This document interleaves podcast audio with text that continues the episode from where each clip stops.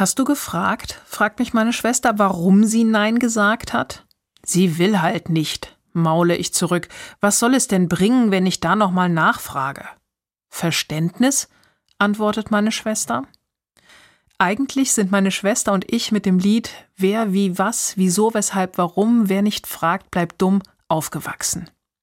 In unserer Familie waren Fragen enorm wichtig. Als Kinder sollten wir nachfragen, als Jugendliche hinterfragen. Warum also sind mir die Fragen mit den Jahren irgendwie abhanden gekommen? Selten noch nehme ich mir die Zeit, nachzufragen und die Antworten abzuwarten. Warum?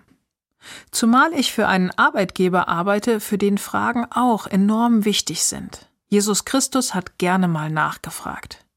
In einer Geschichte kommt ein blinder Mann zu ihm, der geheilt werden möchte.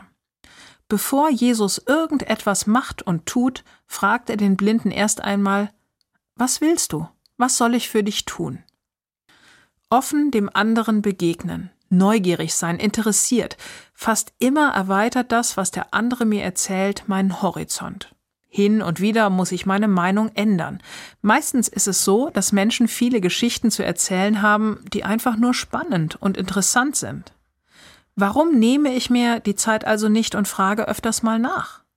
Und wenn ich es mal vergesse, habe ich ja noch meine Schwester. Hast du gefragt, warum?